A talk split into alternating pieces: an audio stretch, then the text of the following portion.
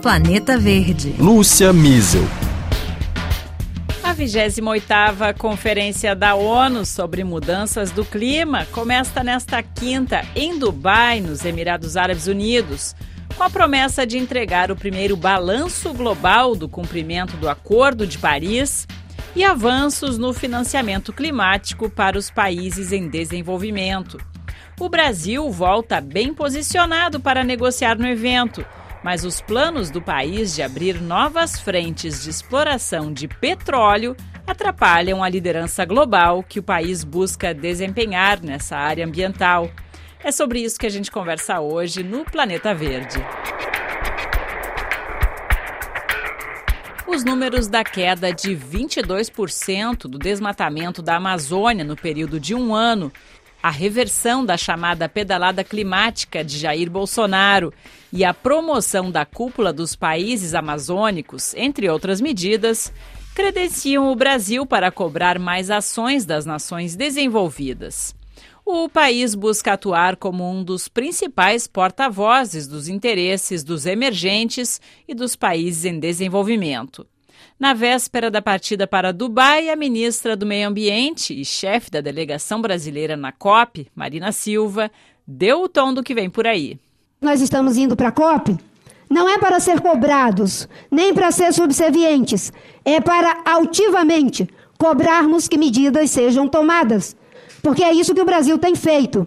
Foi o Brasil que ajudou a que se tivesse agora um mecanismo na convenção, reparação pelas perdas e os danos de países vulneráveis em função da mudança do clima produzida por países desenvolvidos. Como virá essa reparação? Terá que vir em forma de recurso, de cooperação tecnológica, na forma de abertura de mercado, terá que vir de forma solidária, para que se tenha uma transição justa o governo brasileiro chegará no maior encontro anual sobre meio ambiente com uma série de propostas, como a criação de um novo fundo para a preservação das florestas e de um grupo chamado Missão 1.5 de países engajados em limitar o aquecimento do planeta a no máximo um grau e meio até o fim deste século em relação à era pré-industrial. Lembrando que essa é a meta mais ambiciosa do Acordo de Paris sobre o Clima, assinado em 2015.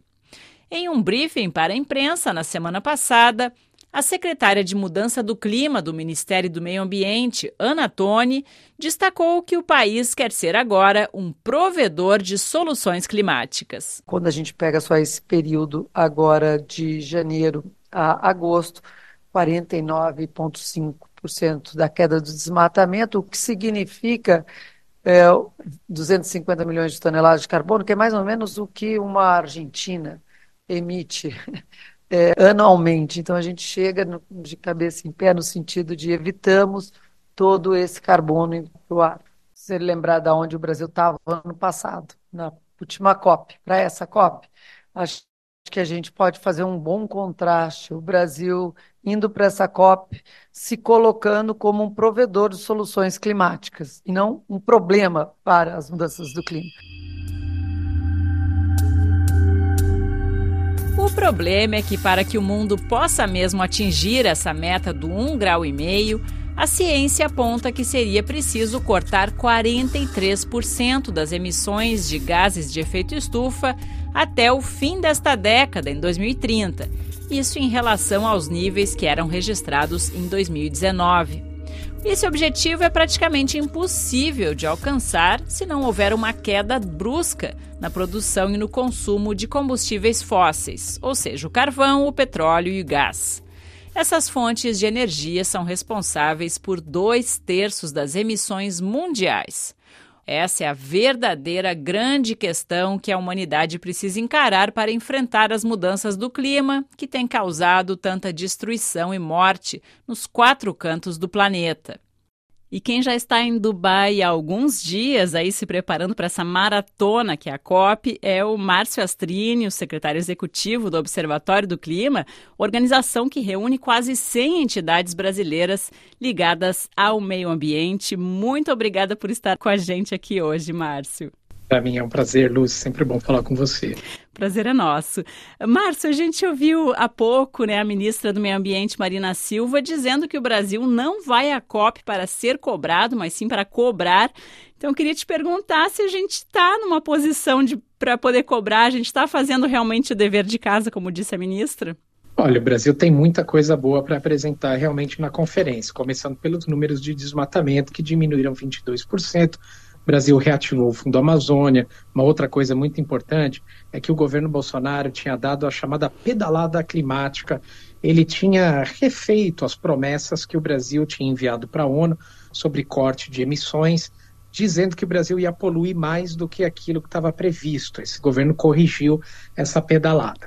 É um governo que reuniu ali é, a gente lembra que teve a cúpula da Amazônia, então reuniu presidentes de outros países de olho no desmatamento. Deve lançar coisas boas aqui, como, por exemplo, um fundo global para também reduzir o desmatamento. Então, é um governo que vai realmente com boas notícias. Agora, aqui, Lúcia, não tem muito essa de um governo apontar o dedo para os outros. Todo mundo está aqui para fazer uma lição de casa comum, que é diminuir os gases de efeito estufa, chegar numa negociação no mínimo decente, que é uma coisa que nós não temos hoje. Só para as pessoas terem uma ideia, se todas as promessas que estão em cima da mesa, e são ainda promessas, se todas elas fossem cumpridas, o planeta ia esquentar cerca de 3 graus, sendo que o que os cientistas dizem é que a gente tinha que manter um grau e meio. Quer dizer, de promessas, vamos errar pelo dobro. Uhum. Se tudo der certo, dá tudo errado na, né, de acordo com as promessas que estão aí. É verdade. Então, tem muita coisa para fazer e os países não se cobram tanto assim, eles buscam um caminho que todo mundo possa seguir. A gente vai voltar nesse ponto, mas queria só insistir num aspecto que é importante, que aqui na Europa, pelo menos, os ambientalistas têm apontado, no caso do Brasil, né, que é um país que provavelmente vai abrir novas frentes de exploração de petróleo. Falo aqui do, dos estudos para prospecção de novas reservas na margem equatorial do Brasil. Esse país pode mesmo se colocar nessa posição de exemplo para o mundo, Márcio? Bom, tem uma diferença muito grande entre você chegar bem posicionado e você querer liderar as negociações. São coisas diferentes. O Brasil, inclusive, além do petróleo, tem um outro probleminha aí para resolver antes de chegar aqui, porque o Congresso está prontinho para derrubar os vetos do presidente Lula com relação ao marco temporal, que é um projeto de lei que acaba com os direitos indígenas no Brasil. Então, não adianta chegar aqui com números bons de desmatamento e colocando todos os indígenas sob risco. Com relação ao petróleo, é exatamente essa situação. Você pode fazer uma melhoria da imagem do seu país, diminuindo suas emissões. Agora, para liderar realmente e de forma global esse debate, o Brasil precisaria ter uma posição firme, uma posição dura naquele que é o maior problema do mundo hoje de emissões, que é o petróleo, são os combustíveis fósseis. E aí o Brasil derrapa. O governo brasileiro não tem essa posição clara e, inclusive, dentro de casa tem prospecção de abertura de novas explorações. Então, não se lidera o problema maior do mundo, que é combustíveis fósseis, falando só de desmatamento. O Brasil tem toda a possibilidade de liderar mas ele vai precisar avançar uma casa e encarar de frente esse problema dos combustíveis fósseis. É verdade. O Brasil chega à COP com algumas propostas, como você mencionou, né, essa criação de um novo fundo específico para a preservação de florestas, mas num contexto, né, Márcio, em que velhas promessas ainda não foram cumpridas, a gente tem algumas razões para ceticismo quanto a isso. Os países vulneráveis continuam sem ver a cor do dinheiro que precisam para enfrentar as mudanças do clima. Márcio, descentralizar esses recursos né? Talvez separando em eixos diferentes, um fundo para florestas, né? Outro fundo para reparação, pode ser uma saída para esse problema que se acumula aí há décadas, que é o financiamento climático? O financiamento climático ele é importante porque, além do dinheiro fazer diferença, os países precisam que esse dinheiro apareça para realmente diminuir essas emissões. A falta de cumprimento dessa promessa dos países ricos de colocar esses valores em cima da mesa quebra a confiança né? Porque você tem países que podem fazer essas doações, países que já prometeram isso há mais de uma década e o dinheiro nunca apareceu em cima da mesa. Então isso acaba atravancando as negociações como um todo. A gente tem esse problema dos combustíveis fósseis, então veja só como não faz sentido, né? Quando a gente fala desse ponto em especial. Sabemos que o maior problema é combustíveis fósseis. Sabemos que o problema tem que ser resolvido não consumindo mais combustíveis fósseis. e os países sequer entram num acordo em fazer uma declaração sobre isso. Uhum. Então, quer dizer, não se ataca o principal do problema, né? E aí você não avança. E existe também o ponto de falta de ambição, como a gente já disse, porque se tudo que foi prometido for realizado, não resolve o problema. Esses são os três principais pontos. É nisso que os países deveriam avançar na conferência e dar uma resposta. Infelizmente, a gente falha ano após ano em avançar de forma suficiente nesses assuntos. E me parece, Lúcia, que aqui, infelizmente, em Dubai, a coisa vai indo pelo caminho oposto, totalmente contrário.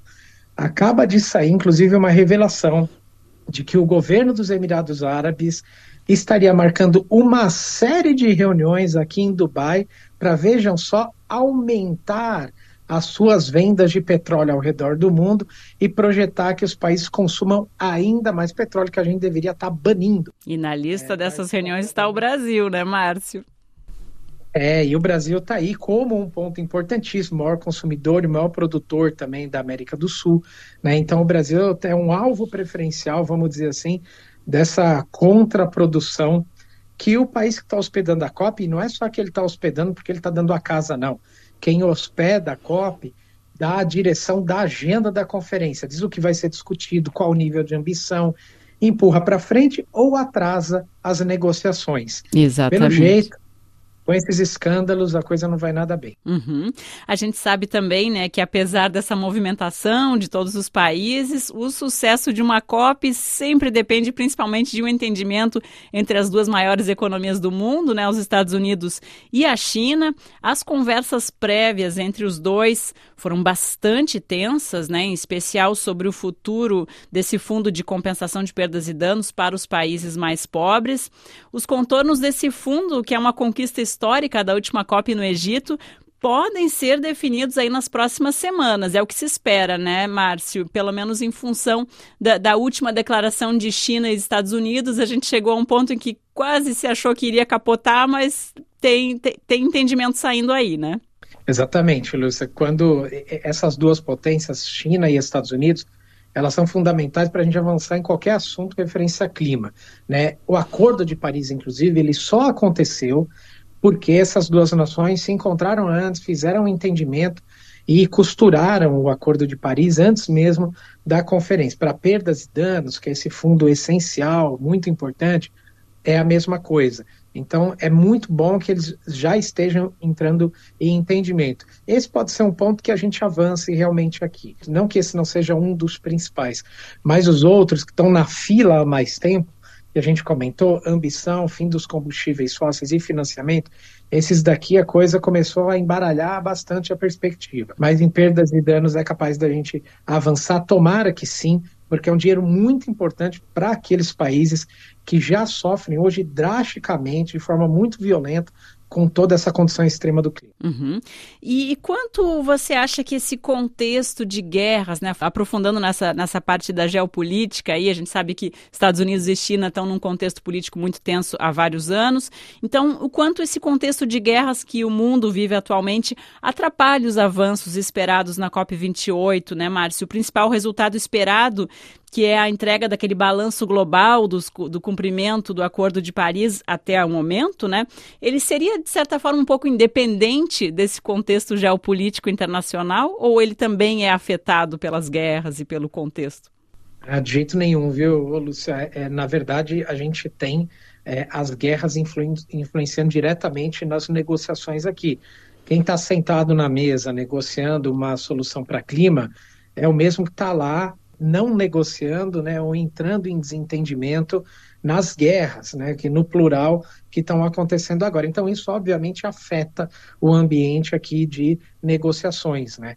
É, a gente deve ter aqui na conferência mais de 100 líderes de Estado chegando para fazer as discussões e para tentar empurrar textos para frente. Só que são esses mesmos líderes que estão se bombardeando né, que estão em lados opostos, infelizmente, dessas guerras que nós estamos vendo. Isso influencia, influencia bastante. A conferência não é um local fechado, que está isolado do que acontece no restante do mundo. Né? Como a gente comentou, por exemplo, o Acordo de Paris aconteceu exatamente porque China e Estados Unidos chegaram no acordo. Nesse momento, eles estão em desacordo. Uhum. Então, nós temos uma dificuldade muito grande aqui, uma dificuldade a mais, né, muito grande aqui em Dubai. É, como se não bastasse, né? Todo, todo, se bem que todo ano tem algum, algum evento novo que atrapalha essas negociações. Né? Esse balanço global de ações, Márcio, ele deve guiar os novos compromissos que os países deverão apresentar daqui a dois anos na COP30, que vai acontecer justamente no Brasil, em Belém. É a famosa ambição, né? Que a gente vai ver até que ponto os países vão estar uh, respondendo a esse desafio imenso que são as mudanças do clima. E aí a gente vai saber se o mundo vai, pelo menos no papel, se comprometer a fazer o que é necessário para limitar o aumento da temperatura do planeta a um grau e meio. Esse objetivo, que é o mais ambicioso do Acordo de Paris, assinado em 2015 aqui na França, ele ainda pode ser atingido, Márcio Astrini? Tá muito difícil, viu, Lúcia, com a situação, quer dizer, das promessas dos países e o comportamento dos países fora das promessas. Se as promessas são ruins, o comportamento na prática, na vida real dos países, é pior ainda, porque quando eles saem da negociação, nem o pouco que eles prometeram eles conseguem cumprir. Então a situação é realmente muito, enfim, ela é muito urgente. O que nós vamos ter aqui é exatamente o que você falou, esse balanço geral para se ver o que é que está acontecendo, realmente qual é a ação dos países. A gente já sabe o resultado, a gente já sabe que a ação é muito longe daquilo que é necessário. O que importa aqui é ver qual que é a reação que as nações, os líderes vão ter diante dessa constatação de que se faz muito pouco, se promete mal e se faz muito pouco. A reação precisa ser muito dura, né? ela precisa ser, no mínimo, uma indignação forte dos países da sociedade já tem essa indignação muito forte, mas a gente precisa ter os países também se indignando, os países também dizendo, olha, realmente não dá mais para continuar do jeito que está, vamos mudar e fazendo promessas importantes e que sejam levadas a sérias para que na COP30 no Brasil a gente chega pelo menos com promessas bem feitas e um caminho bem trilhado. É muito importante isso que você falou, porque a COP30 no Brasil, que promete ser um grande marco, ela começa aqui já em Dubai. É a partir desse balanço geral que a gente vai traçar o caminho para, no Brasil, ter uma expectativa da gente avançar nessa agenda que está muito difícil da gente ver algum avanço. Nesse sentido, você vê o Brasil mais conciliador, já visando a COP30, mais negociador, tentando sentar na mesa com todos, ou como o presidente Lula tem se posicionado nas suas viagens internacionais, né, mais como uma, um grande porta-voz do sul global, dos países em desenvolvimento, que talvez na COP30 eh, acabe resultando em embates mais fortes. Eu acho que o Brasil vem para a COP com uma posição bem firme, principalmente com relação a financiamento, que coloca o Brasil também numa situação bastante confortável. Imagina que você é um país, né, no caso nós estamos falando do Brasil, que chega numa conferência com resultados, com carbono é, reduzido, né, o Brasil diminuiu o desmatamento e vai colocar essa conta em cima da mesa do quanto que isso significa em carbono e vai chegar dizendo, olha, eu fiz a minha lição de casa, agora vocês que prometeram aí o dinheiro e que o dinheiro nunca apareceu, eu quero saber quando vocês vão fazer a lição de vocês. Então essa deve ser a postura do Brasil. Eu acho que para a COP30 o Brasil deve ter ambos os comportamentos conciliador, porque precisa receber os outros países, precisa é, ter esses países realmente engajados na conferência, mas precisa ter um pouco mais é, de agressividade. Acabou o tempo já da gente ter só conversas, da gente chegar só a acordos, agora precisa agir, não tem mais o luxo de esperar. Né? Nós precisamos realmente de um país o Brasil, no caso, na COP30, que tenha resultados para colocar em cima da mesa, que tenha moral para cobrar os outros países e que coloque uma agenda agressiva, porque se dentro do, das salinhas de ar-condicionado com carpete a discussão ainda é morosa, ela é lenta, da porta para fora, a, a, ameaça climática, a crise climática, ela já faz vítimas, né? As uhum. pessoas não estão apenas com medo, as pessoas estão pagando com a própria vida. Então é isso que esses delegados e os negociadores têm que ter em mente quando se sentarem numa mesa de negociação. Perfeito. Márcio Astrini, muito obrigada por estar com a gente aqui no Planeta Verde da RFI, secretário executivo do Observatório do Clima, que está em Dubai já acompanhando a COP28, que começa nessa quinta-feira. Obrigada por estar conosco, Márcio. Eu que agradeço, vamos ficar aqui pressionando e cobrando para que o resultado da COP seja, no mínimo, um avanço aquilo que a gente já tem. Exatamente. E a COP28 vai até o dia 12 de dezembro. Já tem 70 mil inscritos entre governos, diplomatas, cientistas, empresários ou ativistas. Cerca de 140 chefes de Estado e de governo marcam presença. O presidente Luiz Inácio Lula da Silva discursa nesta sexta-feira na plenária da COP. Já o americano Joe Biden e o chinês Xi Jinping, que estão à frente dos dois países que mais emitem gases de efeito estufa, não estarão presentes na conferência. A gente vai ficando por aqui. Eu sou a Lúcia Miesel e hoje nós tivemos edição de som de Valérie Royer. Acompanhe a cobertura completa da RFI Brasil. O próximo Planeta Verde vai ser direto de Dubai. Até lá!